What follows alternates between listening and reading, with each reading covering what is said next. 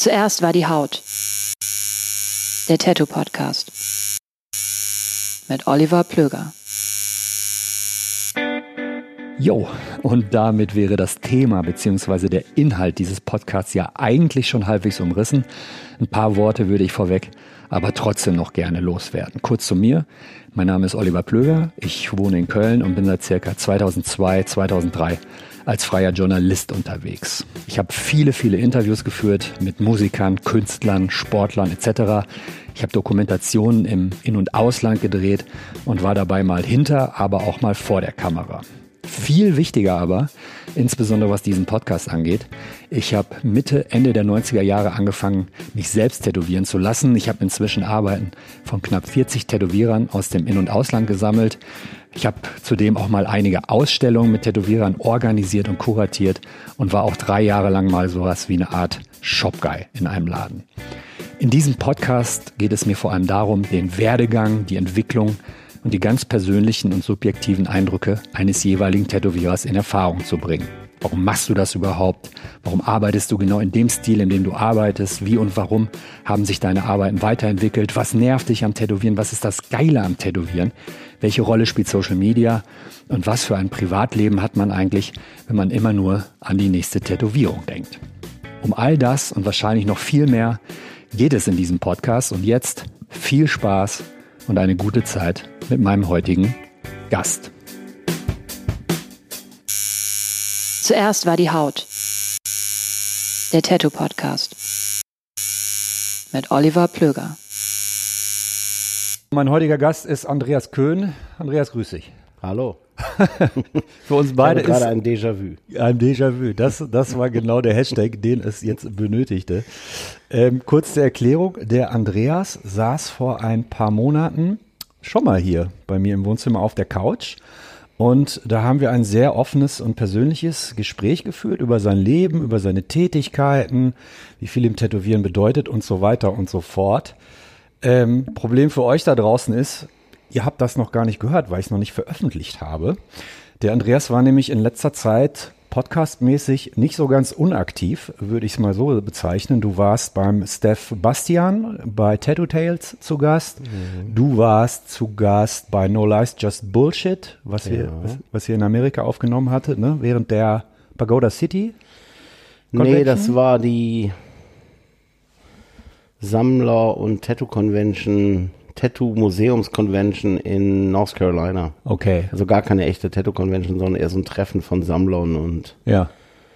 Ausstellern. Genau, da wurde ein Podcast mit dir aufgezeichnet und das ist halt der Grund, warum ich unseren Podcast, den wir halt am 7. September 2019, vor ein paar Monaten, ich weiß das so genau, weil ich einen Tag später Geburtstag habe, da kann ich, selbst ich mir nur merken, ähm, aufgezeichnet haben, habe ich den so ein bisschen zurückgehalten, weil ich dachte, so, ah, komm, da war es ein bisschen präsent. Aber vor zwei, drei Wochen hast du mich dann kontaktiert ähm, und zwar, weil ähm, eine Aktion ins Leben gerufen wurde, eine, eine Petition. Petitionsaufruf. Ein ganz Pet genau. Petitionsaufruf. Und zwar geht es darum, Tattoo-Farben zu retten. Was damit auf sich hat, da gehen wir gleich noch ins Detail.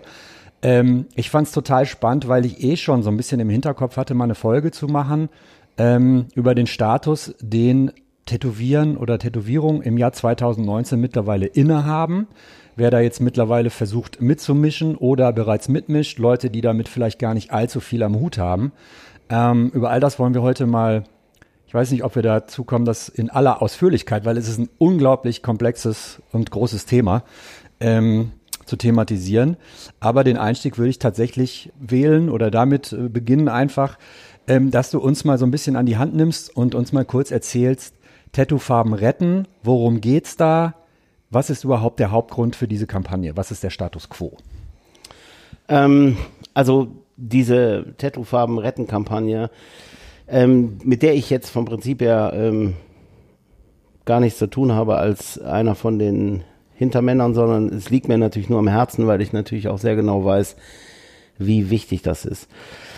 Es geht halt darum, dass ähm, wir haben ja seit, ich glaube 2012, wenn ich mich nicht irre, ist, gibt es ja die Tätowiermittelverordnung Ja. in Deutschland.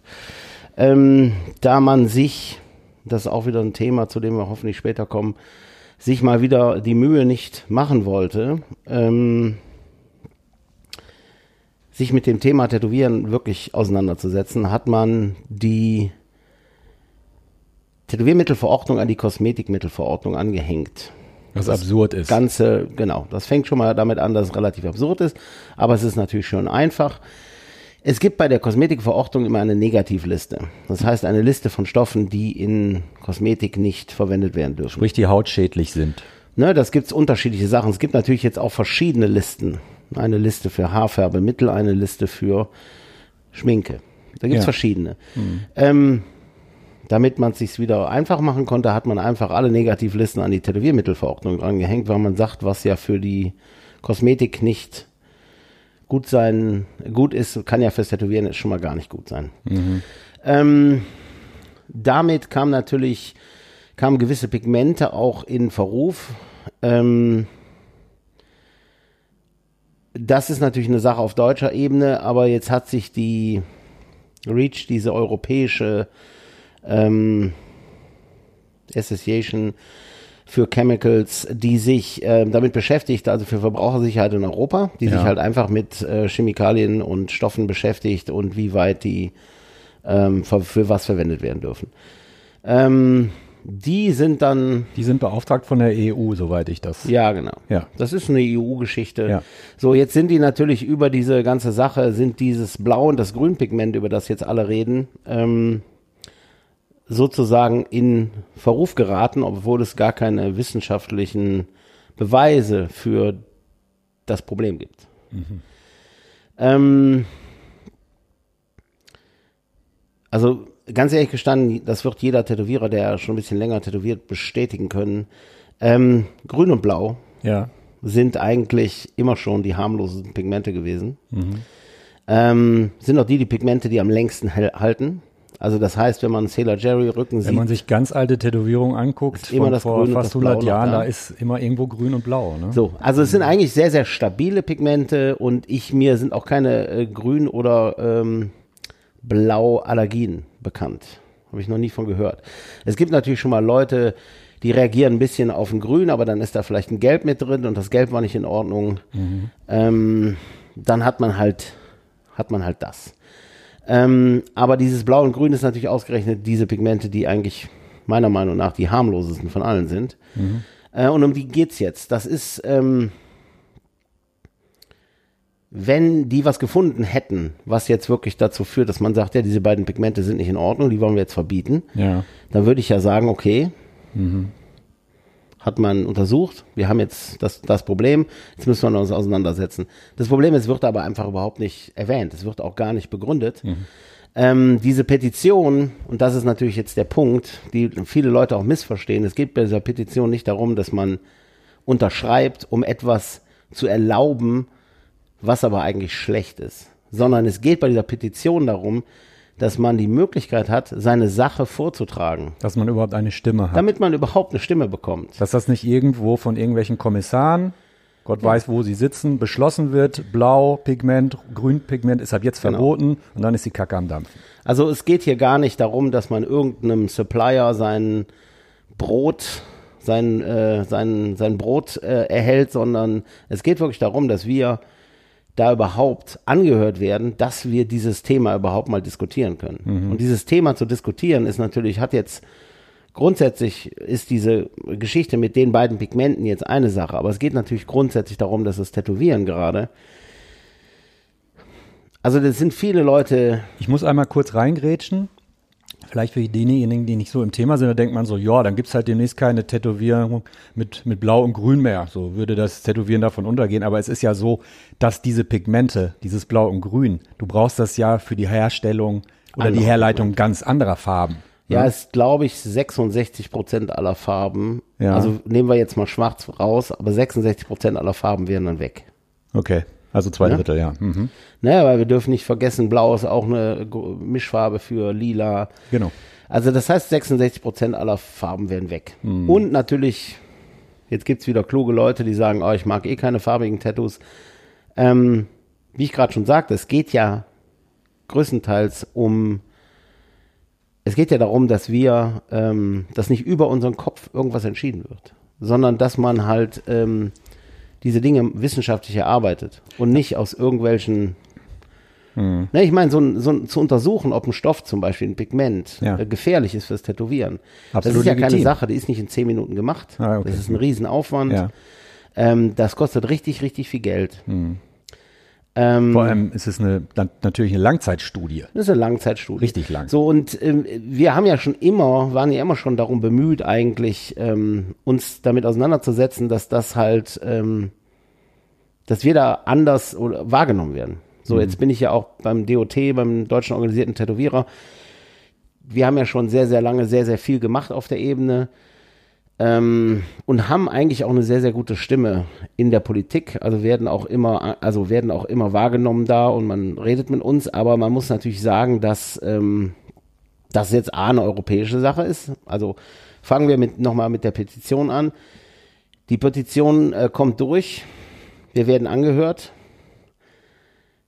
können unsere Argumente liefern, man redet, Ja. es wird eine Entscheidung getroffen und dann kann es passieren, also dann ist unsere Hoffnung, dass Deutschland in dieser, in dieser Verabschiedung sich dann gegen dieses Gesetz entschließt.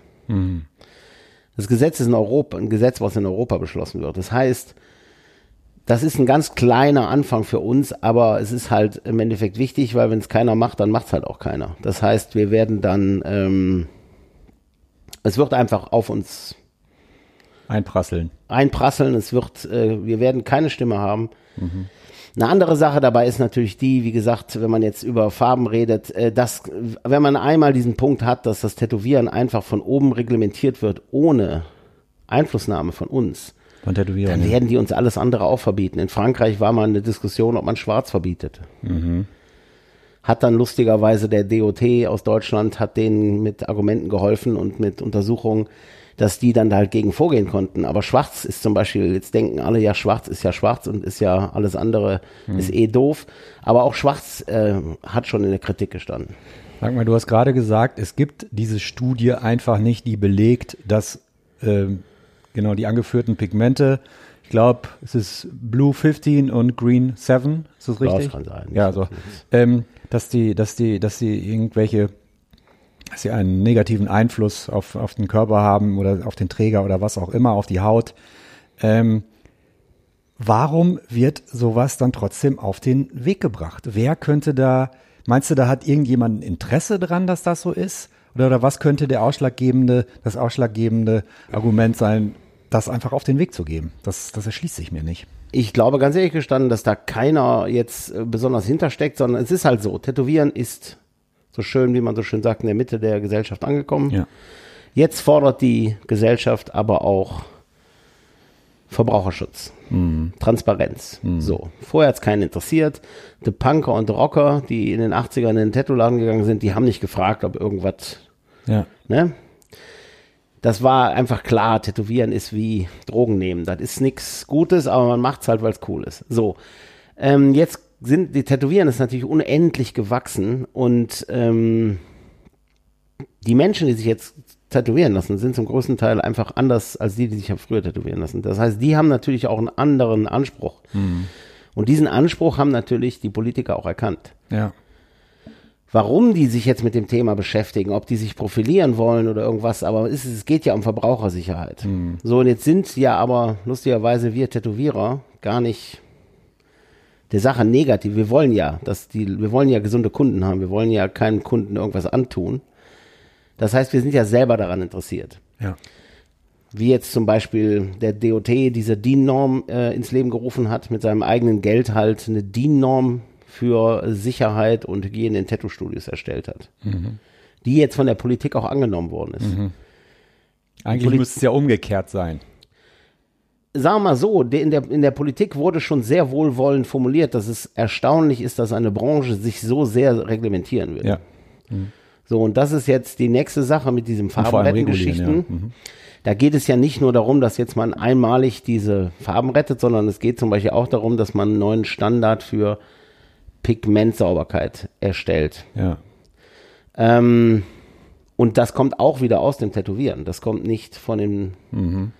Also man muss dazu ja auch sagen, dass die Leute, die jetzt darüber entscheiden, ja gar keine Ahnung von Tätowieren haben und auch gar keine Ahnung von Tätowierpigmenten haben. Ja. Die haben ja gar keine Ahnung davon. Äh, denen wird nur gesagt, ups, da könnte was gefährlich sein, jetzt müssen wir was tun. Das ist ja, von denen weiß ja keiner, ob dieses Blaupigment ein Problem ist. Hm. Das Blaupigment ist ein Problem, wenn man sich damit die Haare färben würde, weil es die Kopfhaut färbt. Aber das will man ja genau beim Aber das ist ja es kein, das ist ja nichts Negatives. Ja, ne? ja, so. ja. Aber es ist natürlich so, die haben ja gar keine Ahnung davon. Das heißt, den ganzen Aufwand, den die betreiben müssten, damit die überhaupt Ahnung davon haben. Hm. Vielleicht wollen sie nicht betreiben, vielleicht weil es auch einfacher ist und es ist ja auch keiner, der sich wehrt. In Im Prinzip Sinne müssten wie, diese Leute wie dich als Berater einstellen.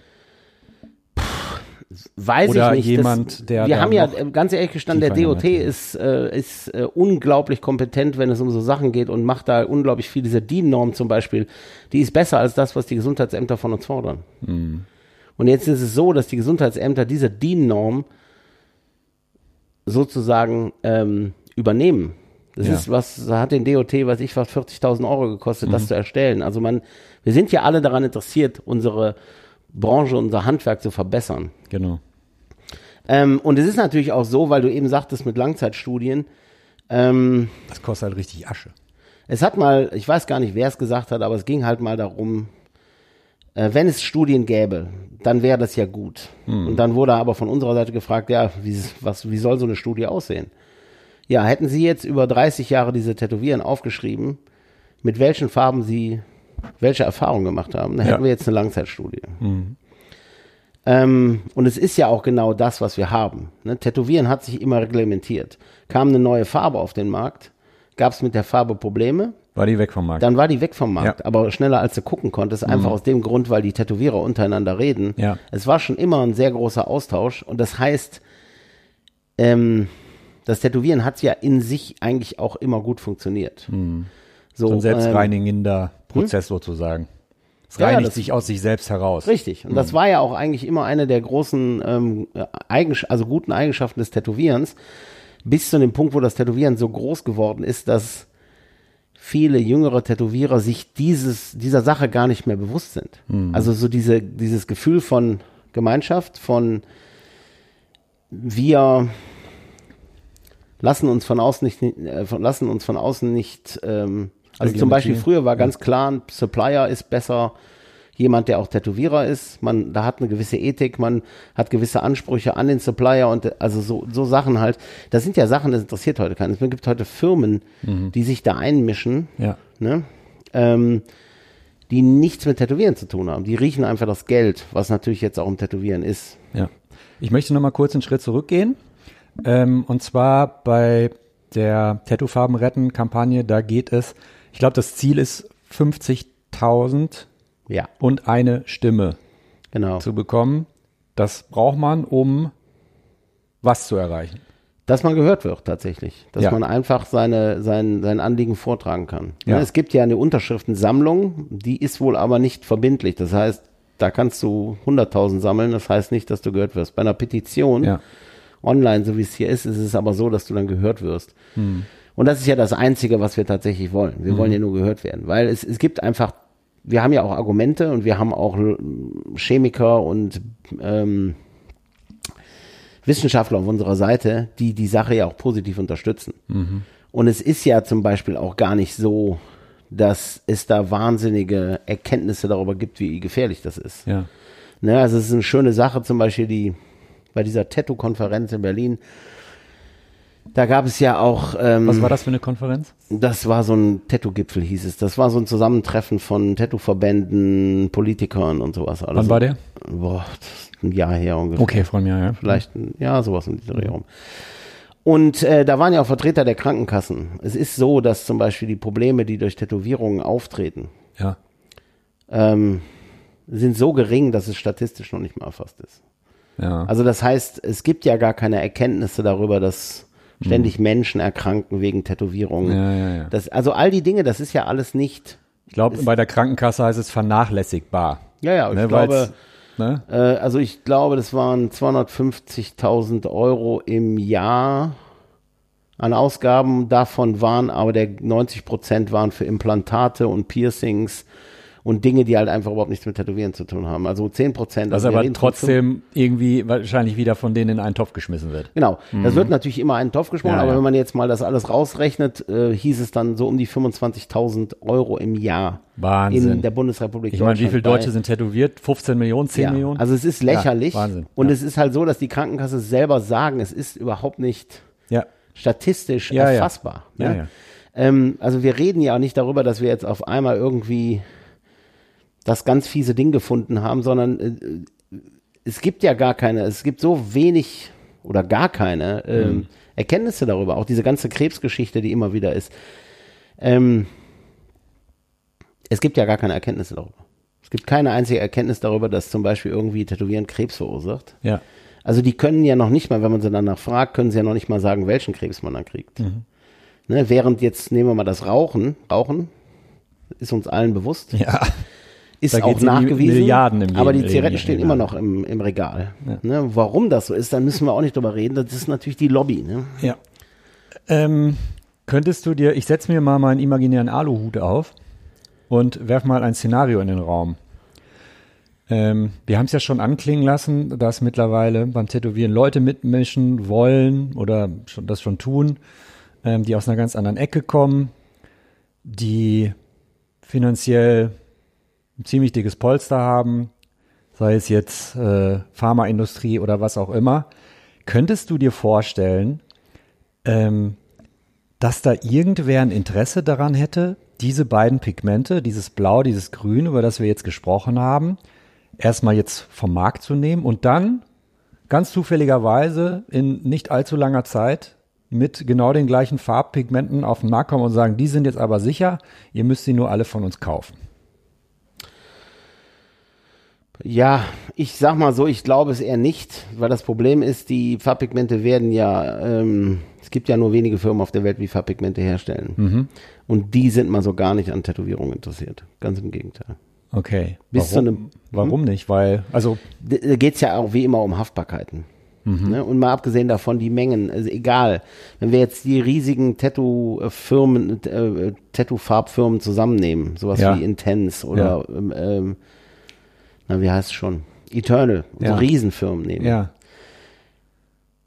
Das, was die an Pigmenten kaufen, ist lächerlich. im Vergleich Gegensatz zu normalen Farbherstellern. Das heißt, oder, es ist für ja. die weder eine, weder eine Industrie, die die interessiert, und Ah, auf der okay. anderen Seite Ja. aber halt auch eine ganz schwierige Industrie, ganz schwierige Branche wegen äh, Haftung und, ne? Okay. Ähm, ich glaube, dass die da weniger interessiert sind. Dass, Weil der Tattoo-Markt einfach gar nicht diese Massen an Pigmenten abnimmt. So, So, das, ja. was, was jetzt aber, wenn wir jetzt, nehmen wir mal jetzt irgendeine große Firma, Mhm. die jetzt zum Beispiel, Kosmetikfirma, die sich jetzt zum Beispiel äh, überlegt hat, wir stellen Tätowierfarben her. Ja.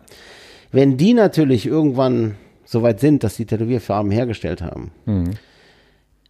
dann will ich nicht ausschließen, dass die mit ihrer Macht, die sie haben, Ja. haben eine Lobby, dass die halt natürlich dann vielleicht auch irgendwas durchsetzen können, Ja. Was Könnten, äh, ja. nicht gerade gut fürs Tätowieren ist, weil die sagen, wir wollen jetzt unsere Farben verkaufen. Mhm. Ähm, das will ich gar nicht ausschließen. Ja. Ähm, und es ehrlich gestanden gibt es, gab es sogar schon ähnliche, ich sag mal, Tendenzen? Tendenzen sogar aus dem Tätowieren. Wo jemand, der sage ich jetzt mal, die, die Farben erneuern wollte oder beziehungsweise zum Beispiel eingeschweißte Farbkäppchen mit Farbe drin, so Einweg-Farbkäppchen mit Farbe drin verkaufen wollte, weil er derjenige war, der so eine Maschine besessen hat. Okay, und der dann quasi dann hat sein er eigenes einmal- Monopol erschaffen wollte, ja? Ne, äh, Auf einmal so eine ähm, Hysterie Ja. Ne? Also dann, also sowas zum Beispiel kann man natürlich machen. Das muss ja gar nicht von außen kommen, kann ja sogar aus dem Tätowieren kommen. Ähm, aber man kann nicht natürlich nicht ausschließen, dass wenn eine so eine große Firma dann irgendwann dann tatsächlich mal ihre Tätowierfarben hergestellt hat, dass äh, die dann natürlich ihre Macht einsetzen. Und das wäre natürlich äh, wirklich katastrophal. Was klassischer Lobbyismus ist. Klass, klassischer Lobbyismus. Ja. und wollen wir ehrlich sein, ne? Es ist, wenn man lang genug drüber nachdenkt, fallen eigentlich ein paar Sachen ein, wo ähm, Dinge, die eigentlich gut waren, ähm, schlechter wurden, weil sich die falschen Leute ähm, sich das unter den Nagel gerissen haben. Ne? Ein Beispiel? Oder müsstest du dann Namen nennen oder so und Na, ich sag mal so, im, jetzt im Tätowieren, im Tätowieren war es ja bisher gar nicht so. Aber ich meine jetzt in, in, der, in der Welt generell. Ne? Okay. Also es ist, ne, so, es wird irgendwas verschlimmbessert? verschlimmbessert, weil äh, ne, es ist zu, zu einer Geldquelle geworden ist. Ne? Also ich muss dazu sagen, diese Tendenz, ähm, dass sich von außen äh, Kräfte ins Tätowieren reindrücken, äh, ist natürlich kein altes Thema. Das gibt es in den USA schon seit geraumer Zeit. Also es gab eine Kapitalgesellschaft, Bunker Hill Capital, die haben sich aber inzwischen, haben inzwischen ihren Markt, ihren, ihren Marktanteil weiterverkauft. Äh, die haben ähm, Tattoo-Firmen, also Firmen, die Tattoo-Sachen herstellen, aufgekauft. Ne, da, also ich könnte jetzt, könnte Namen nennen, wenn ich soll. Ist nicht das Problem für mich. Ähm, die haben halt ganz viel aufgekauft. Ne? Das ist ja ähnlich wie jetzt zum Beispiel in der ganzen äh, Skateboard- und Snowboard-Geschichte. Ne? Es ist, da gehören auch Vans-Schuhe gehört ja nicht dem Mr. Vans, sondern das gehört irgendeiner Kapitalgesellschaft, genauso wie an, irgendwelchen anderen Firmen. Das sind dann, wie nennt man das, das Portfolio der Kapitalgesellschaft. Und äh, so ist es in den USA inzwischen auch schon. Es gibt also diverse Firmen, die gar nicht mehr den ursprünglichen ähm, Besitzern gehören Ja, oder ja, ja. ähm, die die teilweise zwar noch ähm, zwar teilweise noch ähm, leiten, aber denen nicht mehr gehören. Ähm, das ging halt überall. Also ich kenne diverse Leute, die Tattoo Supplies hatten, die schon Millionenbeträge geboten bekommen haben, um dass die Sachen aufgekauft werden. Ne? Wahnsinn. Äh, das ist in Amerika, das ist ein Riesending. Ne? Also ob es denn so Firmen sind wie Ted Soul, ähm, Critical, Kingpin, sind alle aufgekauft. Die gehören alle irgendwelchen alten, weißen, reichen Männern, die ihren Kindern verbieten, sich tätowieren zu lassen. Denen gehört dann aber das Tätowieren. Und das ist zum Beispiel auch so eine Sache. Das ist natürlich nur der Anfang. Ne? Ich meine, die wären nicht, die sind ja nicht dumm. Die sagen ja nicht, oh, ich möchte jetzt gerne Tattoo-Firmen kaufen, weil damit kann ich auf dem Golfplatz angeben, sondern die, das ist Business. Ja, da klar. sagt einer, da macht sich gerade ein neuer Markt, äh, geht auf, der ist interessant. Lass mal gucken, dass wir uns da ein paar, ähm, Dass wir uns positionieren. richtig. Ja. So, Andreas, ich merke schon, du, du willst da, du willst da unbedingt hin, in, ins, ins ganz große Becken. Äh, da, ko da kommen wir auch hin. Ähm, ich muss aber noch mal einen kleinen Schritt zurück machen ähm, auf die Farbengeschichte, die jetzt erstmal in Deutschland hier ähm, das oder die, das Thema oder die Problematik ist. Ähm, dahinter steckt ja die ECHA oder ECHA, das ist die Europäische Chemikalienagentur, die sitzen, Genau. glaube ich, in Finnland. Ähm, ich habe den tatsächlich vor zwei Wochen, als wir da so mal kurz drüber gesprochen haben, ob wir da eine Episode zu machen sollen, habe ich dem mal eine E-Mail geschrieben, habe hab die gefragt, so, ob es da irgendeinen Ansprechpartner gibt oder ob man da direkt mal mit denen sprechen kann. Und vor allem wollte ich mal wissen, ähm, wer entschieden hat, dass Haarmittel oder Haarfarbenmittel oder was auch immer äh, gleichgesetzt werden mit Tattoofarben. Aber ich habe bisher, gut, die haben wahrscheinlich auch Weihnachtsferien, ich habe bisher noch keine Antwort bekommen. Ähm, aber ähm, wenn die sich melden, kann ich das dann gerne mal dann bei äh, Gelegenheit dann bei Instagram mal raushauen oder so, was auch immer, oder an dich auch weitergeben. Ähm, ihr habt da jetzt auch nicht eine, einen Ansprechpartner oder was Nö. auch immer, sondern Also die halten sich natürlich gerne sehr bedeckt, weil wie wurde das denn überhaupt an euch herangetragen?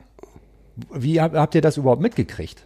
Seid, ihr- seid ihr Es ständig halt auf den europäischen Gesetzentwurf, Kommissionsseiten unterwegs und äh, es, der Gesetzentwurf ist halt ähm, auf, auf den Weg gebracht worden. Dann ist das halt ähm, an die typischen Stellen gekommen, ja, die davon Wind bekommen haben. Und dann wurde halt, ähm, es ist ja im Tätowieren schon so, es gibt zum Beispiel eine ähm, Vereinigung für Tattoo-Sicherheit, Tattoo-Safety.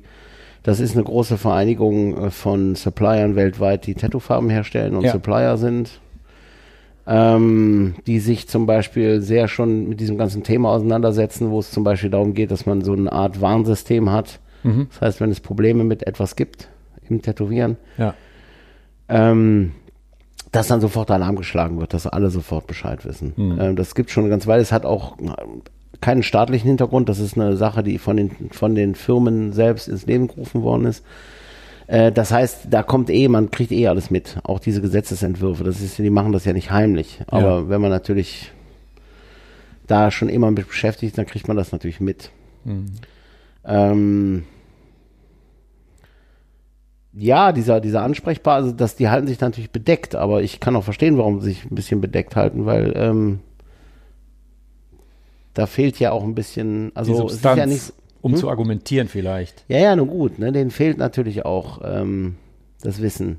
Das ist ja genau der Punkt, ne? Wenn ich mal, wenn es so einfach wäre, denen zu schreiben und zu sagen, hört mal, so und so und so sieht's Komm mal aus. vorbei, ich dann erzähl dir bräuchten mal wir was, keine ja. Petition zu schreiben. Ne? Ja, ja. Also, ähm, ob den ein paar Tätowierer irgendwoher dann schreiben und sagen, hör mal zu, warum, ne, wer ist denn hier der Ansprechpartner und können wir mal darüber reden, das interessiert die ja gar nicht. Ne, das ist ja, ich sag mal blöd gesagt, wir sind ja, äh, wahrscheinlich sehen die uns als das Übel an. Ne? Und äh, die wollen ja gar nicht mit uns reden, so gesehen. Ne? Ähm, als Tätowierer steht man da ja eh immer so. Ne? Es, es heißt ja dann auch, es gibt auch Leute, die jetzt zum Beispiel in dieser ganzen Petition sagen, ja, jetzt wollt ihr, dass äh, wir euch den Arsch retten. ja. Aber das ist ja genau das Problem. Wir wollen ja nicht, dass irgendwas den Arsch rettet, aber es geht ja darum, dass wir vielleicht einfach mal gehört werden und man mal vernünftig darüber reden kann. Ja. Ne, das ist so ein ganz klein bisschen so, als hättest du mit jemandem Streit und du möchtest das gerne klären und derjenige sagt die ganze Zeit, nee, ich rede nicht mit dir. Ich gehe nicht ans Telefon, ja. Also es ist ja nicht zielführend. Ja. Und es ist halt auch sehr mies. Ne? Also Mhm. wenn man jetzt irgendwas klären möchte und der andere sagt immer so, nee, ich rede nicht mit dir. Mhm. Das ist, äh, das ist ja keine, keine gute Basis. Ne? Und da geht's ja bei dieser ganzen äh, Petition drum. Also ähm, Wo ich ganz kurz gestolpert bin, gerade am Anfang, als ich das erste Mal überflogen habe, diese Petition, ähm, der Jörn steckt dahinter. Der hat Ja. das so ein bisschen unter seine Fittiche genommen. Ähm, er ist Tätowierer seit, ich glaube, 34 Jahren ja, das kommt hin. ungefähr und ähm, ist Chef, CEO, wie sagt man, von Magic Moon Ja, ganz genau. Tattoo, Tattoo Supply. Meine erste Reaktion war, hm, ist das denn so clever, dass sich jemand, der Tattoofarben verkauft, ähm, dahinter klemmt und sagt so, nein, ähm, das bitte nicht. Ähm, natürlich könnte man, glaube ich, denken, und das war auch meine Intention zuerst, und dachte so, ja, okay, da will einer sein Business bewahren. Aber das ist, der Ge- Gedanke greift natürlich zu kurz, weil er würde damit ja nicht nur sein Business sichern, sondern das ganze Tätowieren. Ja, Weißt du, was ich meine? Das Problem ist, es gibt ähm, im, im Tätowieren, also zumindest gewisse Leute, das ist ähnlich wie früher in der Underground-Musik, es gibt immer denjenigen, der schreit Verrat oder Sellout, ähm, weil man immer irgendwie riecht, dass irgendeiner sich an irgendwas bereichern will. Ähm, der Jörn und ich, wir sind gute Freunde, waren auch mal nicht so gute Freunde. Das heißt, wir haben, ich bin auch nicht immer seiner Meinung, aber in diesem Fall ist es natürlich so, der Jörn ist zum Beispiel einer von den Leuten, der sich kräftig dagegen äh, wehrt, aufgekauft zu werden. Der wirklich aus tiefstem Herzen möchte, dass das ähm, da bleibt, wo es ist, nämlich Ja. in unserer Szene. Ja. Ähm, natürlich hat er ein, ein Interesse daran, Tattoofarben zu retten, aber er stellt zum Beispiel keine Tattoofarben fair her, er verkauft die. Okay. So, ja. die, er verkauft sehr, sehr viele US-amerikanische Firmen, Hm. Die zum Beispiel, ähm, was das Thema angeht, noch zehn Jahre hinter uns her sind. ja. Ähm, und Das heißt, im Prinzip, dem ist im Prinzip noch scheißegal, was da eigentlich drin ist. denen ist das alles scheißegal. Ja. Und äh, deshalb ist es ja jetzt noch nicht mal so, als ob der Jörn jetzt. Oder sagen wir mal so, der Jörn äh, ist zum Beispiel bei diesen Firmen immer sehr darum bemüht, dass das dann halt alles nach europäischen Gesetzen abläuft, dass das alles, also da ist ein Riesenaufwand. Der Jörn, wenn der zum Beispiel eine neue Firma ins Programm nimmt, dann beschäftigt er sich sehr damit, dass diese Farben dann halt nach den europäischen Standards hergestellt werden, dass das alles, also der ist da sehr bemüht Ja. meiner Meinung nach oft viel zu bemüht, weil viele von den Amerikanern, um es jetzt mal Salopp. salopp zu sagen, ziemliche Idioten sind. Ähm, die halt in so einer komischen, naja, so, die leben in Amerika und denken, Amerika ist alles und alles von außerhalb von Amerika ist nicht so wichtig, aber im Endeffekt freuen sich natürlich drüber, wenn unglaublich viele Flaschen nach Genau, Europa wenn das Geld dann rübergeht, ja. Aber die haben immer so diese Mentalität, was bei uns gut ist, das muss ja auch für andere gut sein. So, und der Jörn ist immer sehr, sehr darum bemüht, das zum Beispiel auch alles ähm, hinzubekommen, dass das dann so gemacht wird, dass es hier alles gut ist. Ähm, das heißt, der steckt da schon eine Menge Arbeit rein. das alles vernünftig zu machen. Und diese Geschichte ist natürlich für den jetzt, ähm, natürlich liegt es auch daran, dass er weiterhin seine Farben verkaufen will, aber er ist natürlich auch einfach als Tätowierer, genau wie alle anderen Tätowierer, äh, schockiert ne, Ja. darüber. Ja. Und äh, ganz ehrlich, einer muss es tun. Mhm. Ne? In diesem Fall ist es der Jörn. Ja. Der steckt da auch unglaublich viel Arbeit und unglaublich viel Energie rein, was ich mich schon darüber wundere, wie viel Energie man haben kann, wenn man schon noch so eine große Firma, Firma führt und dann aber auch noch so viel Energie hat, das zu machen. Er beschäftigt sich ja fast mit nichts anderem mehr. Ja. Ne? Also so. Ne? Also man muss ja nicht jedem immer das Negativste unterstellen. Ne? Man kann ja auch einfach sagen, oh, da ist jemand, Nee, ich sag ja, mein ne? erster Gedanke, der war erstmal instinktiv so und dann habe ich nochmal drüber nachgedacht und dachte mir so, ja, Moment mal, nee, nee. Der, der Gedanke, der Reflex ist, glaube ich, relativ natürlich. Da, ey, Aber ich der- komme ja der auch, ich glaube, das liegt bei uns beiden auch daran, dass wir auch aus einer, aus einer Underground-Musikgeschichte kommen, wo halt Wir äh, sind da tatsächlich so. Integrität ja. halt immer eine Rolle spielt. Ja. Und wir riechen natürlich immer sofort, dass Hm. da macht einer das nur, weil er so. Aber ganz ehrlich, ich bin ja nicht ganz unähnlich, aber ich, ich finde, manchmal muss man so ein bisschen mal seinen Verschwörungs, äh, den Verschwörungsmantel an die Wand hängen und einfach mal sagen, okay, da ist jetzt einer, der will einfach nur was Gutes machen.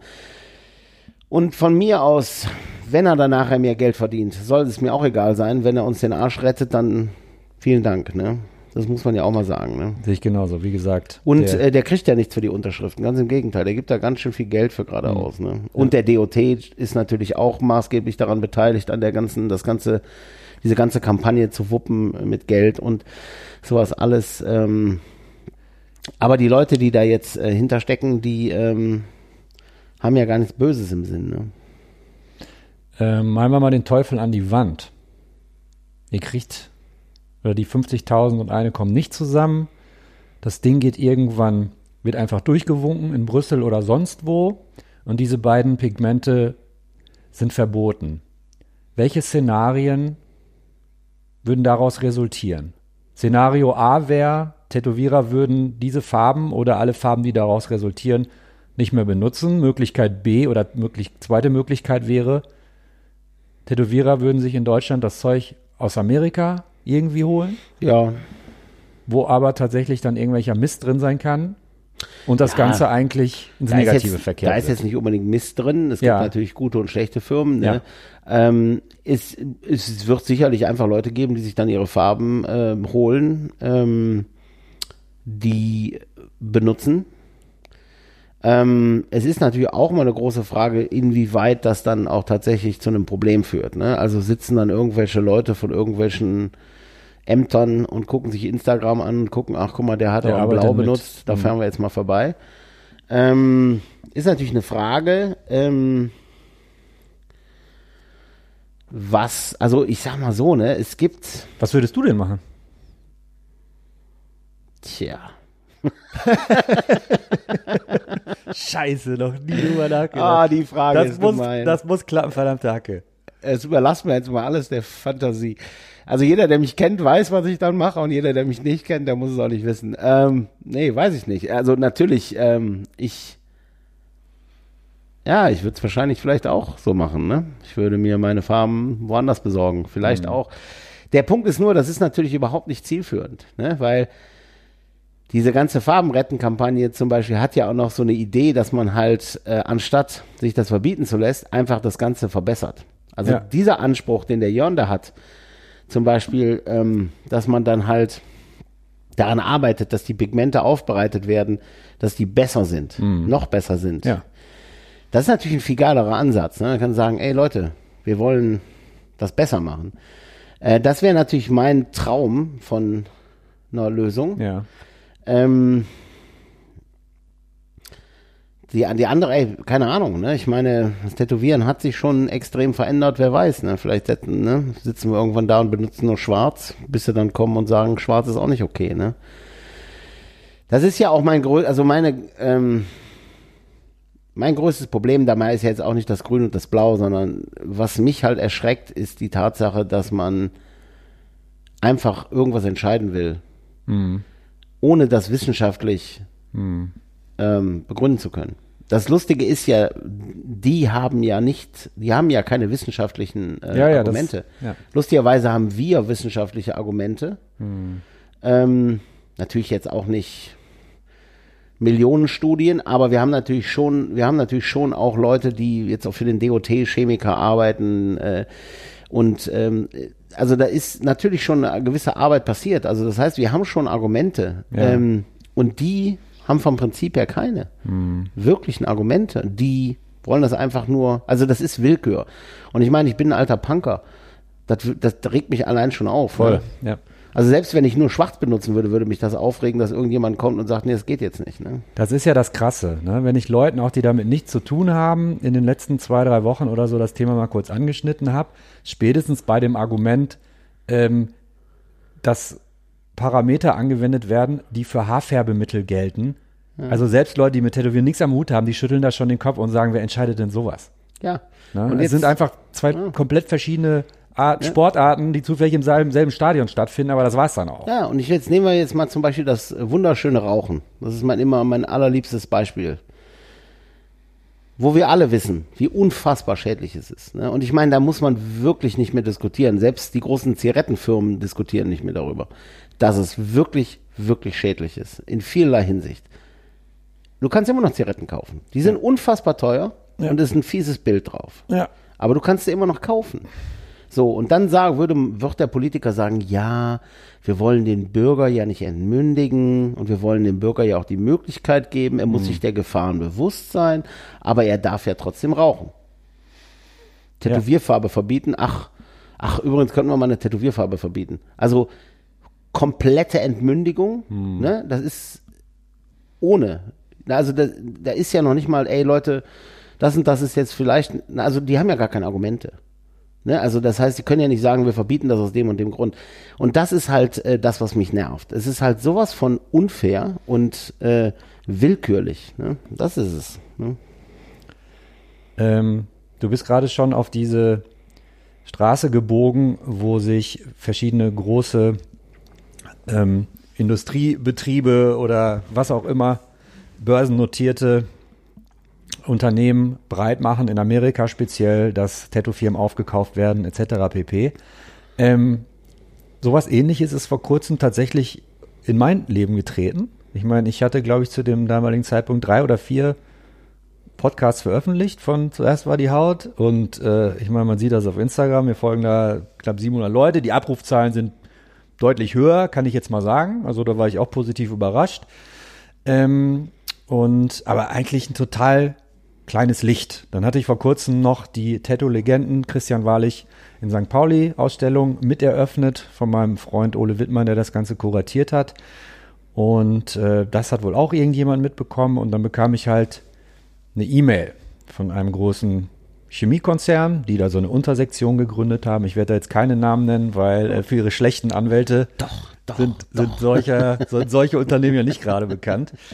Ähm, und die sind an mich herangetreten und sagen so, ja, wir können uns ja mal unterhalten und so weiter und so fort. Und äh, ich bin ein netter Mensch und habe gesagt so, ja, habe den zurückgeschrieben, wir können uns da gerne mal unterhalten. Allerdings äh, möchte ich direkt anmerken, dass ich da eine gewisse Diskrepanz ähm, sehe zwischen deren rein kommerziellen Interesse, die machen so Tattoo-Pflegeprodukte, und meiner Intention überhaupt einen Podcast zu machen. Und äh, dann habe ich auf eine Antwort gewartet und das kam dann auch. Und dann kam aber noch eine E-Mail, auch aus der Richtung, aber von einer anderen Agentur, so einer Subagentur.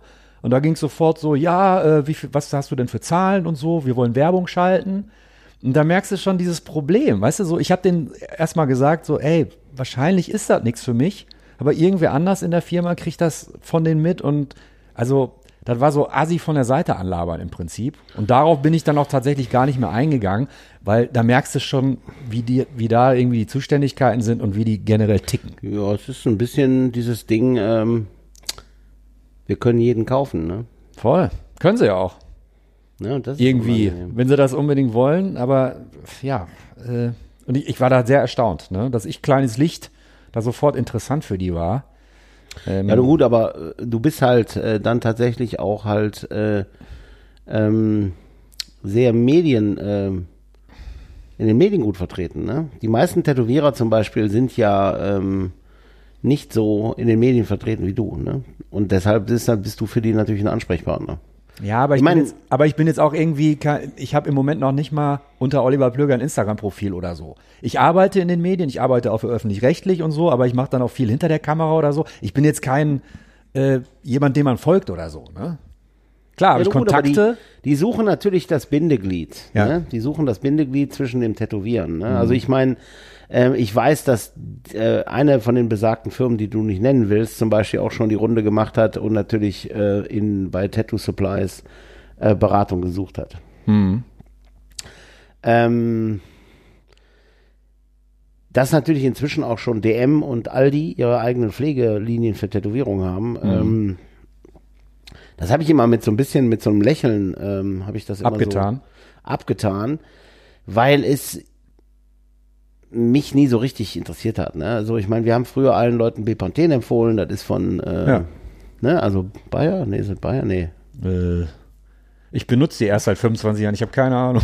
Naja, auf jeden Fall, du weißt, was ich meine. Ja, ne? also man hat ja auch eigentlich immer Dinge aus dem Nicht-Tätowieren entliehen. Und dann habe ich gedacht, meine Güte, dann lass du doch alle Pflegeserien machen, weil ich meine, ne, also die Bepanthen stellt ja auch kein Tätowierer her. Dann habe ich gedacht, das tut ja, soll mir egal sein. ja.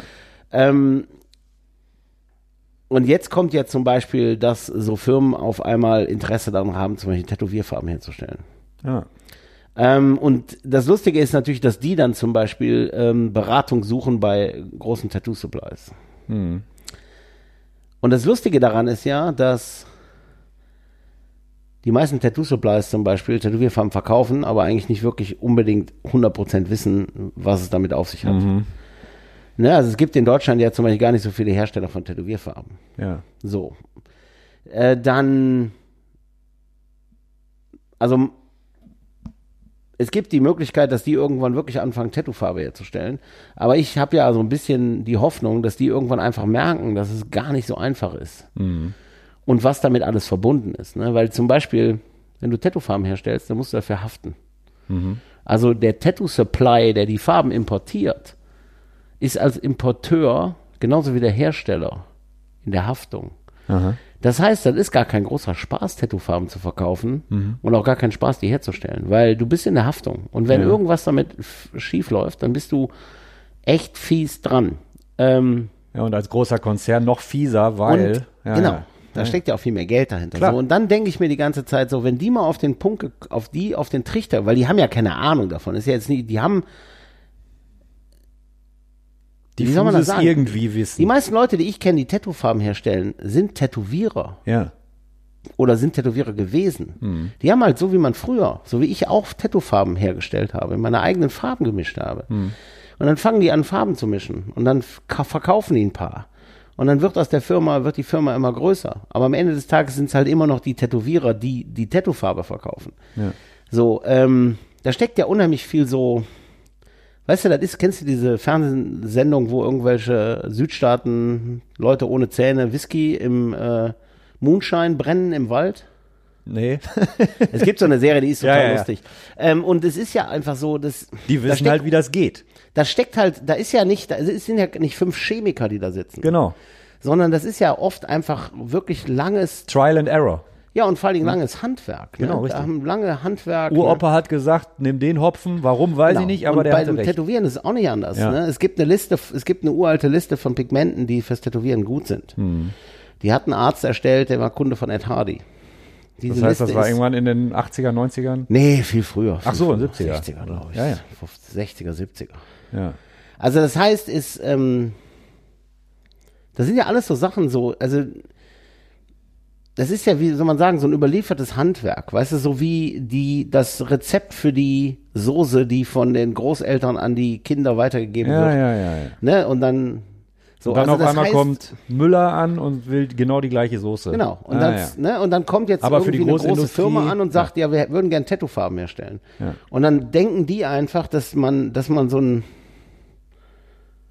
technisches Datenblatt kauft Mhm. von irgend so jemandem, der einem sagt, hier ist, ist übrigens das Datenblatt, wie man die Farben macht. Genau. Ich muss nur das machen, dann passt es. Ne? Und ich glaube ganz ehrlich gestanden, dass das ähm, viele von diesen Firmen relativ irritieren wird, wenn die merken, ähm, was da für eine lange äh, Tradition und was für, ein, was für ein Handwerk da drin steckt, von unserer Seite aus.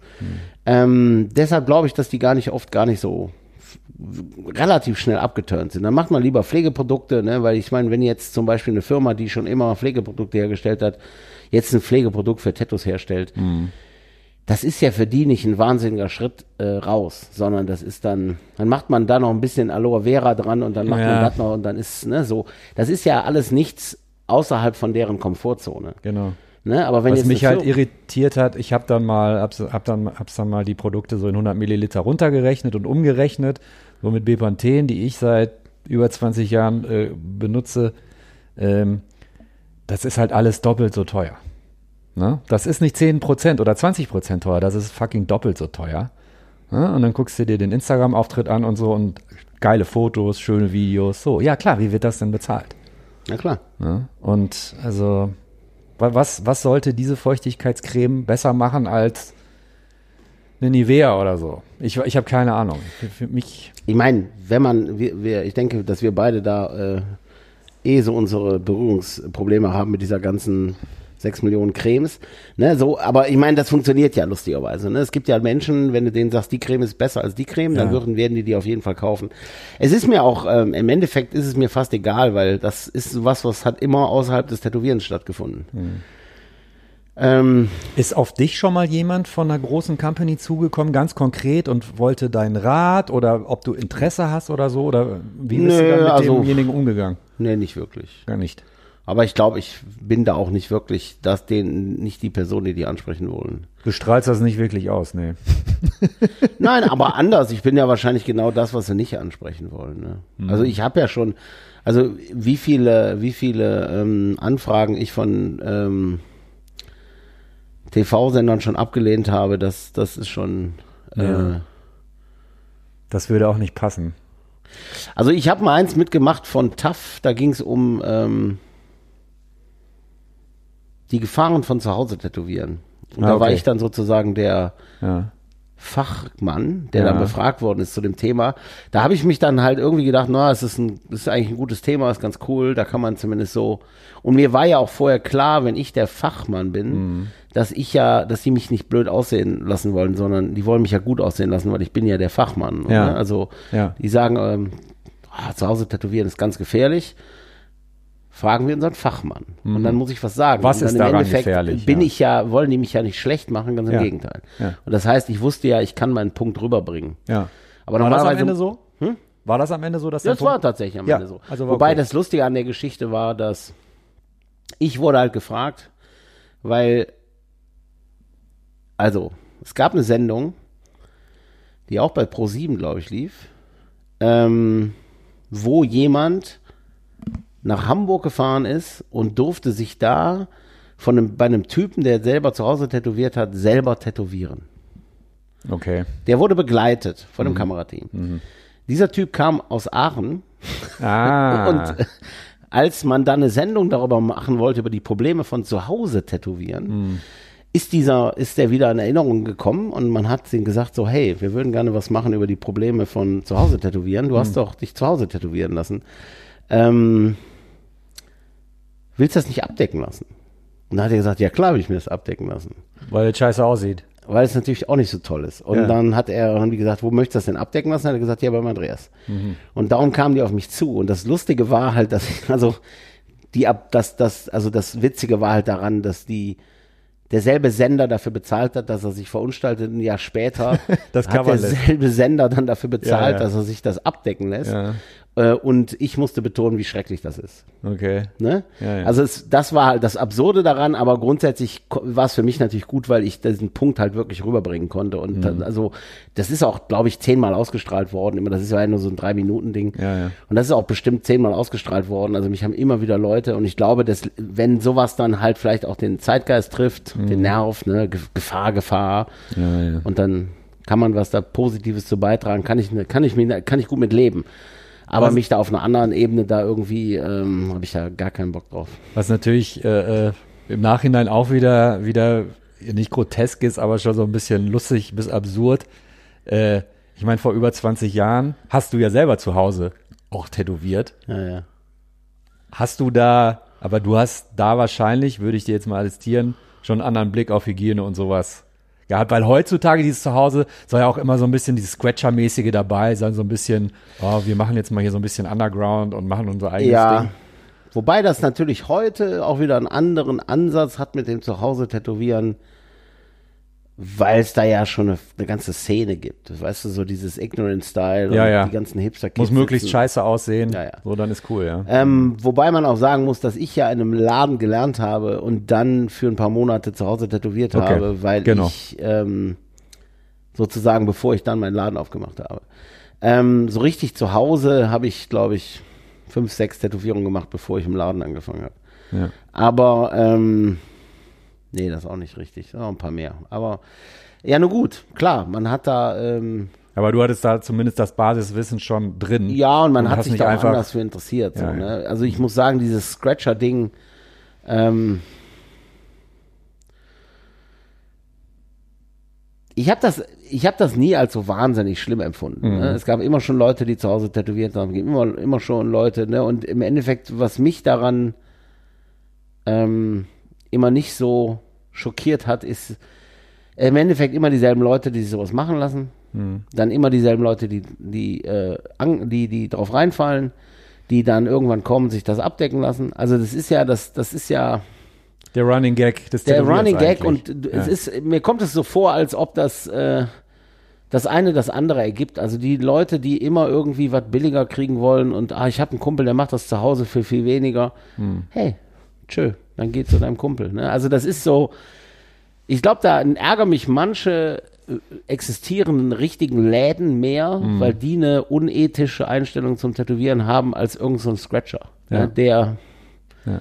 der fällt für mich unten durchs, durchs, durchs Raster raus, weil das ist eh so. Ne? Mhm. Also der zieht eine gewisse Klientel an ja. und äh, diese Klientel, wenn die in den Laden kommen und du sagst, ja, das kostet 200 Euro, dann sagen die, was? 200 Euro? Ja, ja. Ne? Also das ist so, weiß ich nicht, das kann man den Leuten auch nicht klar machen. Ne? Ja, Man spricht eine komplett unterschiedliche Sprache, ja. Ja, und das ist dann manchmal auch, denke ich mir so, ja, das ist immer die Frage, ob man sich dann, also das hat mich gar noch nie so richtig äh, gestört. Ne? Ich schmeiß mal einen anderen Begriff in die Runde, ähm, der, glaube ich, in Amerika, Amerika halt, ne? Immer, immer alles sofort größer als woanders. Ähm, es gibt dann einen relativ grassierenden Hype von, von, von Tattoo-Schulen. Ähm, das fängt, glaube ich, in gewissem Maß in Deutschland auch an. Ja. Ähm, hattest du da schon mal persönlich mit Berührung, Kontakt, irgendwas von mitbekommen? Ich habe lustigerweise vor ein paar Tagen eine Anzeige gehabt für Tattoo-Schule auf Instagram, glaube ich, Aha. in der Story. Also wurde dir angezeigt. Ja, und dann bin ich da draufgegangen, weil ich mir dachte, mal gucken, wer diese Tattoo-Schule gibt. Und der Tätowierer, der das da gegeben hat, der hatte dann so 500 Follower. Ja. Was jetzt nicht unbedingt, Was, unbedingt da, was, über die Qualität des Tätowierens eigentlich nichts aussagt, nicht aber ich aussagt, weiß, worauf hinaus aber es ich. ist natürlich, ich habe mir die Tätowierung angeguckt und gedacht, ja, jetzt weiß ich auch, warum man nur 500 Follower hat. Ähm, ja, ey, Tattoo-Schulen ist, ey, das ist schrecklich, natürlich, ne? Ähm, als ob wir nicht genug Tätowierer hätten. Ähm, aber das Lustige ist natürlich an den Tattoo-Schulen, es ist ja selten, es sind ja nie wirklich namhafte, gute Tätowierer, die das machen, sondern es sind immer die Leute, die eh schon den Fuß nicht auf, äh, den Bein nicht auf den Boden bekommen und dann sich denken, boah, wenn ich dann so ein paar Idioten habe, die ich ausbilde, dann geben die mir noch Geld. Ne, also das ist ja, Man könnte es vielleicht auch andersrum. Ich habe letztens einen, äh, äh, einen Podcast gesehen von Books Closed, Andrew Storz aus Amerika. Gruß an dieser Stelle, er wird es nie mitbekommen. Ähm, der hat, glaube ich, im Interview mit Justin Weatherholz, ich glaube mit ihm, ähm, mal so die These in den Raum geworfen, so, ja, aber wenn diese Tattoo-Schulen eh kommen, warum macht man es nicht selbst?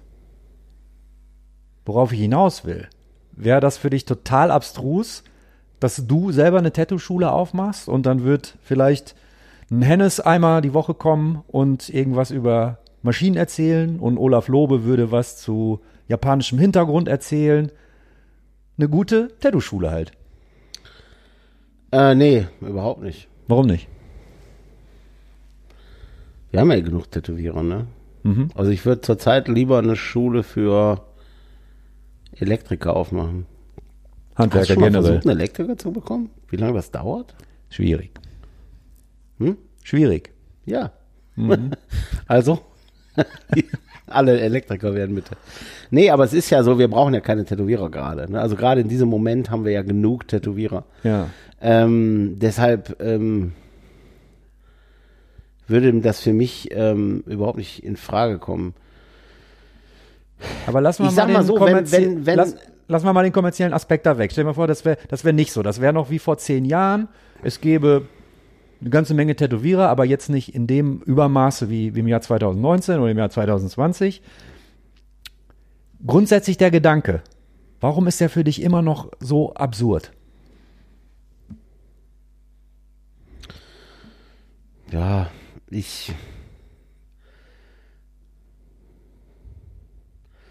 Also der, grundsätzlich ist der Gedanke natürlich absurd, weil ich mit einem anderen Tätowieren äh, sozialisiert worden bin. Ich bin mit einem Tä- Tätowieren sozialisiert worden, wo man nichts verrät, wo man keine Geheimnisse verrät, Ja.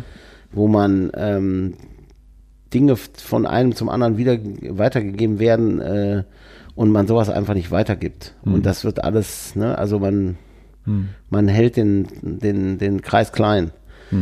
Ähm, wo man teilweise gewisse Sachen nur über Empfehlung bekommen hat. Ja. Ne? Ähm, und so, also daher, daher ist eine Schule für mich natürlich total absurd. Ich will jetzt nicht sagen, dass das, wenn das vernünftig wäre, dass das keine Sache wäre, aber wie gesagt, das große Problem ist ja gerade so, also wir haben so viele Tätowierer und irgendwie jeder, der zehn Tätowierungen gemacht hat, die gut waren, hat ja sofort einen Auszubildenden. Ne? Also das ist ja auch so, dass das Wissen wird ja eh schon so, so dermaßen verwässert. Ne? Also wenn ich mir vorstelle, dass äh, Leute, Tätowierer, die ich kenne, die nette Sachen machen, die cool sind, ähm, die aber jetzt zum Beispiel auch gar nicht besonders viel Wissen haben ums Tätowieren. Sowohl geschichtlich als auch technisch und die ganzen Hintergründe, alles. Eigentlich würde ich eher sagen, wenig. Die haben dann aber einen Lehrling. Und dann denke ich mir so, wow, Was was erzählen soll, die dem eigentlich? was soll der Lehrling denn jetzt lernen? Ne? Ähm, Wann hattest du deinen ist das- ersten hm? Lehrling? Was? Wann hattest du deinen ersten Lehrling? uff, meinen ersten Lehrling. Vielleicht, da ich den Laden vielleicht fünf Jahre auf oder so. Mhm. Meinst du, da gab es schon alte Biker, die gesagt haben, boah, guck mal, der Andreas, jetzt hat der schon einen Lehrling.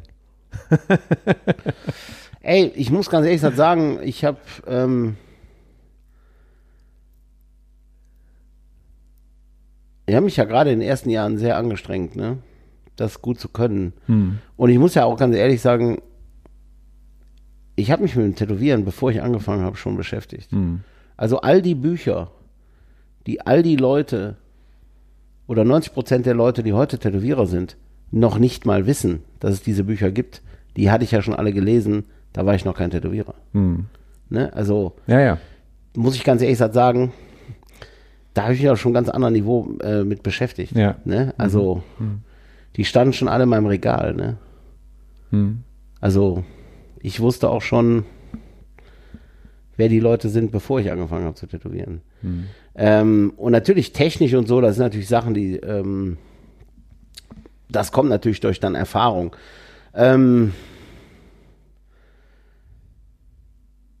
also klar, ich habe natürlich, ähm, aber für mich ist natürlich auch so eine Sache, wenn jetzt jemand bei dir arbeitet und äh, du bildest den aus und du lernst, dann lernt er ja automatisch auch mit. Ne? Also wenn er interessiert ist. Also wenn er wirklich Interesse hat, dann lernt er ja mit. Ne? Ähm, bedeutet ja, dass wenn er dann bei dir bleibt, einfach derjenige dann ja auch, ne, wenn du dann irgendwie was gelernt hast, irgendwas erfahren hast, dann kann er das ja auch erfahren. Ne? Das ist ja schon auch ein Prozess. Ähm, was so Tattoo-Schulen, ich sag mal so, ne, es ist halt so eine Sache, das Tätowieren hat sich so sehr verändert, dass ich jetzt noch eine, eine das Problem an den Tattoo-Schulen ist ja nicht die Schule, sondern bei den Tattoo-Schulen sind die Leute, die diese Schulen haben oder machen. Weil die nichts können. Die können meistens nichts. Die, Ja. die, ne, so. Also ich sag mal blöd gesagt, wenn jetzt ein Justin Weatherholz, Mike Rubendahl, wenn die jetzt sagen würden, oh, wir machen eine Tattoo-Schule auf, ne? Dann wäre das Daraufhin zielt ja auch so ein bisschen meine Frage ab. das ist natürlich eine andere Nummer. Ne? Ich sag mal so, dass es da tausend Leute gibt, die sich darüber aufregen, ist auch klar. Ähm, Wenn so jemand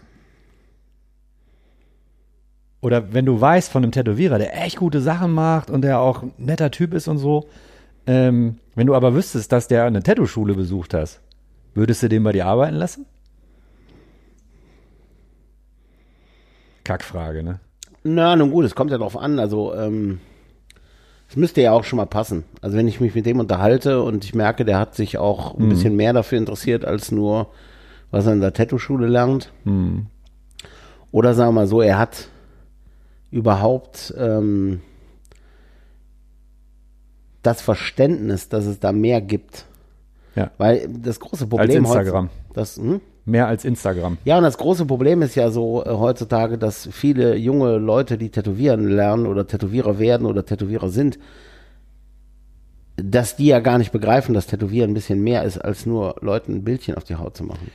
Wenn dass so das Leute eine bei dir. Tradition ist, Ja. dass das, dass das alles, ne, dass das jetzt keine, dass, blöd Dass es nicht auf einmal Cheyenne, da war. Cheyenne Hawk nicht das Tätowieren erfunden hat. Ja. Ne? Also, dass es irgendjemand gab, der irgendwann mal die Magnumnadel zum Schattieren erfunden hat, dass jemand irgendwann mal das und also wenn, wenn man, das ist ja das, was mich zum Beispiel so manchmal so flasht, dass es Leute gibt, die denken, dass sie außerhalb dieser Sache stehen. Ne? Das ist ein bisschen wie ein Typ, der sagt, ich mache Heavy Metal,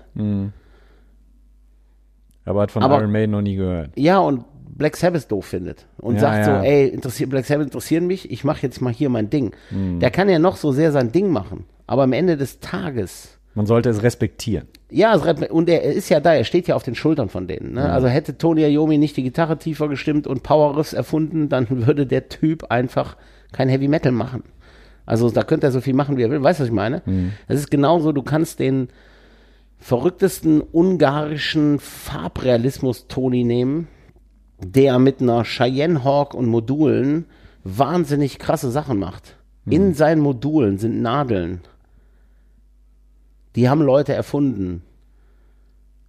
Und die Rezepturen für die Farben haben Leute erfunden, die sind ganz woanders. Ja. Vor langer, langer Zeit. Ja. Das heißt, er kann ja noch so sehr tun, als hätte er irgendwas Damit nichts zu tun. damit nichts zu tun. Er hat ja was damit zu tun. ne? Ja. Ähm, gerätst du manchmal,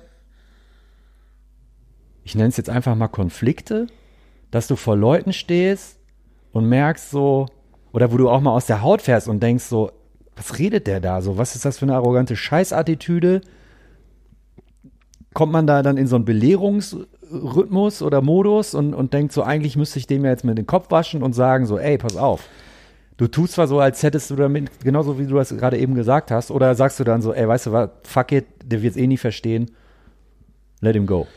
Ähm, ich muss ganz ehrlich gesagt sagen, da werde ich äh, sehr viel ruhiger und das, ich muss das halt, ich muss das halt tatsächlich so äh, mich davon abgrenzen. Ne, weil ich meine, macht mich ja auch nicht zum glücklicheren Menschen. Das heißt, es gab und gibt solche Momente. Es gibt total oft so Momente. Ne? wo auf Conventions, wo du sowas mitbekommst oder ja, so. Oder? ich meine, ne, so, äh, ob es jetzt äh, Leute sind, die sich dann so aufspielen oder so, oder ne, so. Also d- Tätowieren ist ja ein Anziehungs, immer schon Anziehungspunkt gewesen für Spinner, ne? Sonst würden wir hier nicht sitzen. Ja. Und das ist ja auch so, äh, in, in, in, den manchen Spinner, den kann ich, also ne, es gibt halt Leute, das kann ich halt mit, das kann ich halt gut ertragen. Ja. Und dann gibt's halt Leute, das, das macht mich wahnsinnig. Aber wie gesagt, so, ne, ich versuche dann natürlich auch an mir selber zu arbeiten und denken so, ey, das betrifft dich nicht. Ähm, das betrifft dich nicht, dass ähm, du kannst jetzt den anschreien und im Endeffekt denken alle nur, du bist ein Arschloch und den Typen bringt's auch keinen Zentimeter weiter und dich bringt's mal gar nicht weiter. Ne? Und meine Idee ist natürlich einfach zum Beispiel jetzt einfach, ich denke, anstatt zu meckern, mache ich halt einfach was. Ne? Also ob das jetzt, wie gesagt, wir haben ja schon über die Convention gesprochen, so ne, wo man einfach eine Tattoo-Convention macht, wo man Leute arbeiten lässt, die man für gute Tätowierer und gutes Tätowieren hält und sagen, ey Leute, guck mal hier, Ja. das ist auch gut. Ne? Oder halt, mein Plan ist ja, ich habe gerade Mietvertrag unterschrieben für, Ein Museum oder eine für Galerie. mein kleines Museum, ja. Ja. Und das ist ja zum Beispiel auch, weil ich festgestellt habe, dass wenn du einmal mit Leuten redest, ein ganz normaler Kunde lässt sich eine Tätowierung machen und du ähm, redest dann so ein bisschen, äh, ne? also das kommt gar nicht jetzt, dass du den Leuten irgendwie was predigst, sondern man kommt darauf zu sprechen und dann erzählst du davon und dann sagst du, ja, das kommt daher und, ne, und also gibst dem so ein bisschen geschichtlichen Abriss Ja. dann äh, tut sich ja so eine Ebene auf und die schließt sich ja auch nie wieder. Das Mhm. heißt, dieser Kunde wird ja nie wieder vergessen, dass Tätowieren auch eine Kultur ist. Das Ja. Mhm. heißt, du öffnest ja auch eine Tür. Du sagst, guck mal hier, du hast jetzt eine Tätowierung bekommen, aber eigentlich ist eine Tätowierung ja auch nicht nur ein Bild auf der Haut, sondern Tätowierung ist auch irgendwas noch cooleres. Ne? Ich meine, ich mache ja mal gerne Musikvergleiche. Du kannst ein Lied hören und denkst, oh, ein cooles Lied. Ja. Schnippst mit den Fingern, cooles Lied. Und dann liest du was über die Band. Ne? Das ist noch auf eine ganz andere Ebene. Und dann macht es auf einmal, pff, Ja. ne? Und dann vielleicht liest du noch mehr darüber. Und dann gehen, ne? Und dann kapierst du so, boah, der Song ist da und dann aufgenommen. Ja, ja. Und so. Und das sind ja Ebenen. Und ich finde, wenn du einmal die Tür aufgemacht hast Mhm. bei jemandem, der wird ja nie wieder einfach nur denken, das ist ein blödes Bild auf der Haut. Mhm. Ne? Ähm, und genauso ist es ja, ähm, wenn mit dieser Idee vom, mit dem Museum, weißt du, die Leute gehen da rein und begreifen auf einmal, fuck, das ist ja viel mehr. Das ist ja gar nicht nur die Anzeige auf Instagram, sondern das ist eine Kultur, eine Geschichte. Guck mal, die pflegen ihre eigene Geschichte, die pflegen ihre eigene Kultur. Ne? Nimm ich kurz Ähm, an die Hand. Es ist eine Lokalität, die ist frei geworden neben deinem Laden. Genau, In direkt der neben meinem Sandkaustraße, direkt daneben? Direkt daneben. Direkt daneben. Und du hast natürlich eine sehr große Sammlung von Original Flash, Flash, Paintings alles, ja, ja. und so weiter und so fort. Und du hast gedacht, so den Laden, den miete ich mal und quasi eine, eine Dauerausstellung.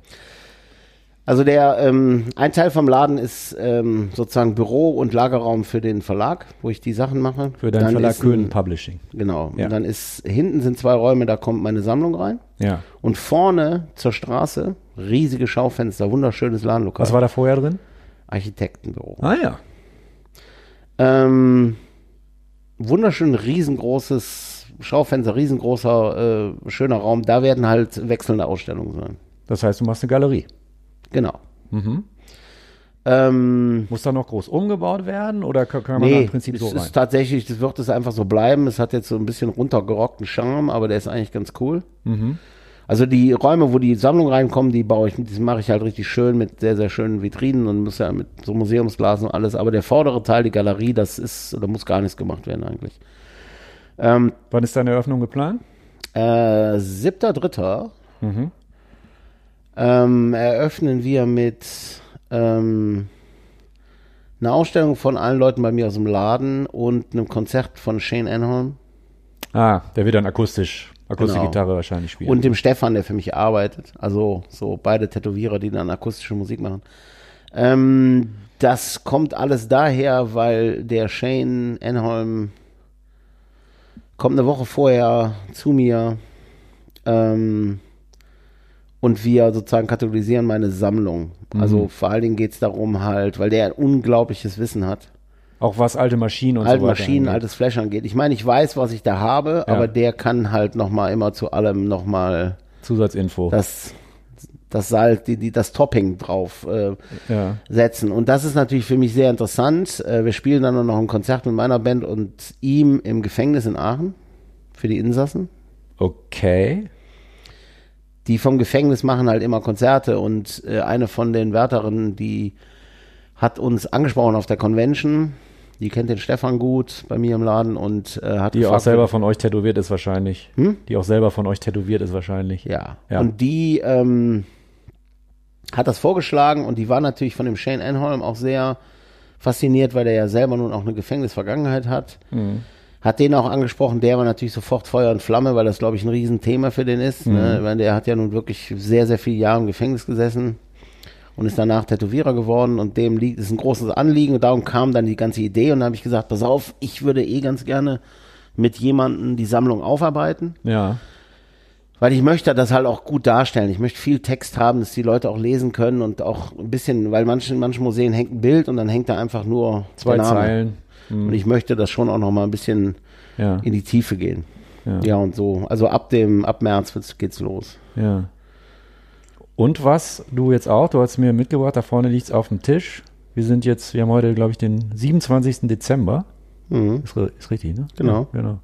Ähm, The Seven Mac. Genau. Der Außenstehende denkt, Magazin Nummer 7, was ist das? Du meinst natürlich auch 7er Magnum. Ja, das ist halt ein kleines Wortspiel. Ne? Ja, klar, Also es genau. ist die Seven Mag, das ist so die, also früher mal so die gebräuchlichste Magnum, Ja. bevor alle angefangen haben, größere zu benutzen. Und es sind sieben Leute, die dran. Ähm, Ah, okay, da ist. Mhm.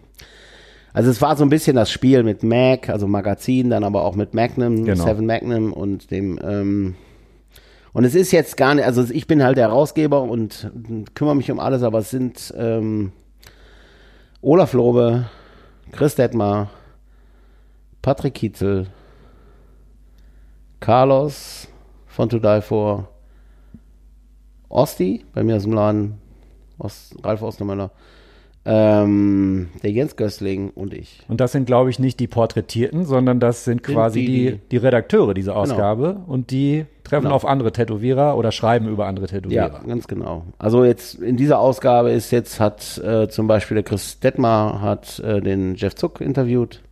Einer meiner absoluten Lieblingstätowierer. Ich habe auch was von dem, ja. Sehr, sehr gutes Interview. Tatsächlich echt richtig geil. Und die Idee war natürlich auch, ähm, wenn ein Tätowierer einen Tätowierer interviewt, dann ist es halt auch meistens noch ein bisschen so eine, also wenn jemand natürlich, ich meine, der Patrick Kitzel ist jetzt kein Tätowierer, aber er ist natürlich auch wirklich sehr into it, Patrick Kitzel ist der, der jahrelang das Tribal Tattoo Fanzine gemacht Fernsehen hat gemacht und hat und jetzt Tattoo Today heißt, glaube ich. macht. Genau, macht er jetzt. Ja. Ein Tattoo-Magazin in der Version einer alten, ja, einer handelsüblichen Tageszeitung. Genau, Tageszeit. Ne? Schöne, schöne Idee. Vorher das Tribal Tattoo Magazin war, glaube ich, komplett schwarz-weiß, auch wie so alte Punkrock-Fanzines in den 80ern. Genau, das war so der Style. Genau, ja. richtig. Ja. Auch super schön. Ja. Immer sehr viel Liebe zu dem zum Detail. Äh, ja, und das sind halt alles für Leute, die mitmachen. Meine, ich hatte also hatte die Idee schon eigentlich immer mal, ähm, aber es ist natürlich nichts, was ich jetzt alleine hätte äh, machen können. Mal abgesehen davon wollte ich es auch gar nicht alleine machen. Ich fand es eigentlich schön, aus verschiedenen Bereichen Leute ins Boot zu holen, die dann halt einen Beitrag leisten können. Ähm, und halt einfach, ne, so, auch wie gesagt, da die Idee ist natürlich auch einfach, äh, hey Leute, guck mal, da ist Jeff Zuck, den kennt keine Sau, weil der Ja. ne, unterm Baum lebt. Aber Der sieht auch mittlerweile aus wie ein Baum. Genau. Aber das Interview ist natürlich richtig geil. Er macht geile Tätowierungen. Den haben viele Leute hier auf dem Schirm und da ist natürlich ne, ähm, einfach meine Idee, okay, dann, also ich meine, das war jetzt nicht meine Idee, dass der den interviewt hat und das so, aber das, so habe ich mir das genau vorgestellt. Ne? Ich habe mir natürlich vorgestellt, dass der Chris sagt so, ey, ne, genau wie der Carlos de Deifo sagt, ja, der Julian Hetz ist einer meiner Lieblinge, finde ich total super, ich würde gerne was über den machen. Ja. Ähm, also die Idee ist so, den Blick des, den anderen Blick, ne? nicht diesen kommerziellen Blick, so, ja, wer ist denn, wer hat denn die meisten Follower auf Instagram, sondern, hey, wer macht denn, wer ist denn, wer ist cool oder wer macht relevantes Zeugs, ne? Ja. Ich finde es so lustig, in unserem ersten Gespräch, was wir, wie gesagt, am 7. Se- 7. September geführt haben, da geht es ja auch drum, um deine ganzen Baustellen, die du so hast. Und jetzt, noch nicht mal ein halbes Jahr später, ach, noch nicht mal ein halbes Jahr später, vier Monate später, ähm, hast du da schon wieder zwei Punkte irgendwie hinzugefügt mit der Galerie und äh, dem Magazin. Ja. Ja, mit dem Magazin muss ich sagen, das läuft schon relativ lange. Aber dann ähm, ist es ein bisschen hängen geblieben, weil die Desi, meine Layouterin, meine Grafikerin mit dem Horikio-Buch doch viel mehr Arbeit hatte. Und darum ist das Magazin dann so ein bisschen, das hätte eigentlich schon zur Aachen Convention raus sein sollen. Das war so ein bisschen der Plan, aber auf der anderen Seite, ne, wie gesagt, das sind ja auch keine, wir haben ja keine Deadlines. Veröffentlichkeitsdatum und kein, ne, also es ist jetzt geplant, dass in einem halben Jahr das nächste kommt. Und, ne, also ich, das ist halt auch so, das soll halt auch für keinen Zwang sein, ne, weil ich auch gemerkt habe, das natürlich sind alles Tätowierer oder Leute aus der Branche. Das heißt, es ist, nützt ja auch nichts, äh, da Druck zu machen. Wir wollen ja, dass es einfach gut wird. Eine Deadline gibt es aber doch, und zwar ist der 15.02., wenn ich mich recht erinnere. Da Genau, startet nämlich, st die äh, schließt die Petition für Tattoofarben retten, ist richtig, ne? Und bis dahin müssen 50.000 und eine Stimme zusammen sein. Wenn da Genau. jemand dran teilnehmen möchte, magst du noch mal eben kurz sagen, wo man das findet, welche Website und so weiter? Ja, die, ähm, die Webseite ist Hier ist sehr dunkel und Andreas hat seine Brille nicht auf der Nase. geil, ne? Und auswendig weiß er es augenscheinlich auch nicht. Nee, also sowas mehr kann ich mir nicht merken. www.tattoofarben.info. Ja, Also, ich, vielleicht mache ich noch mal eben eine ganz kurze Zusammenfassung. ja. Es geht bei der Petition nicht darum, dass ihr irgendwas durchdrückt, was schlecht für euch ist, sondern es geht darum, dass wir äh, ähm, überhaupt unser Anliegen vorbringen können. Das heißt, überhaupt unsere Sache vertreten können.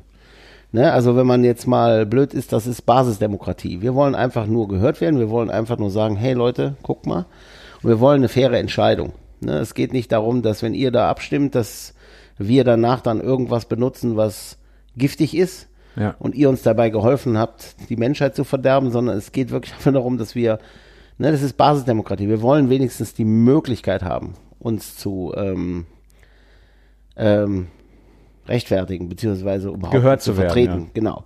Und auf der anderen Seite geht es dabei aber auch darum, das Bemühen, ähm, die ganze Farbgeschichte zu verbessern. Ja. Also einen Standard zu setzen, der höher ist als das, was überhaupt von uns gefordert wird. Und das will das Tätowieren. Das wollen nicht die anderen, sondern wir wollen das selber. Ne, diese Initiative möchte auch gerne es durchbringen, dass wir an dem Standard für Farben arbeiten. Und an dem Standard ähm, kann dann später alles gemessen werden. Das heißt, es geht ja darum, darum, das Tätowieren zu verbessern. Und da kann ja keiner was dagegen haben. Danke dir, Andreas Köhn. Gerne. Ach so, ganz kurz, äh, bevor ich es vergesse, ich hatte es mir hier echt nur mal nebenbei kurz notiert, ähm, falls ich das nicht so explizit erwähnt haben sollte. Die Folge aus dem September 2019, die ich mit Andreas ähm, aufgenommen hatte, wo es quasi mehr um sein persönliches Leben geht und so weiter und so fort, ähm, die kommt natürlich, also die lasse ich jetzt nicht hinten rüberfallen, die kommt dann irgendwann in der nächsten Zeit. Ja, vielen Dank für eure Zeit und äh, wiederhören. Zuerst war die Haut. Der Tattoo Podcast. Mit Oliver Plöger.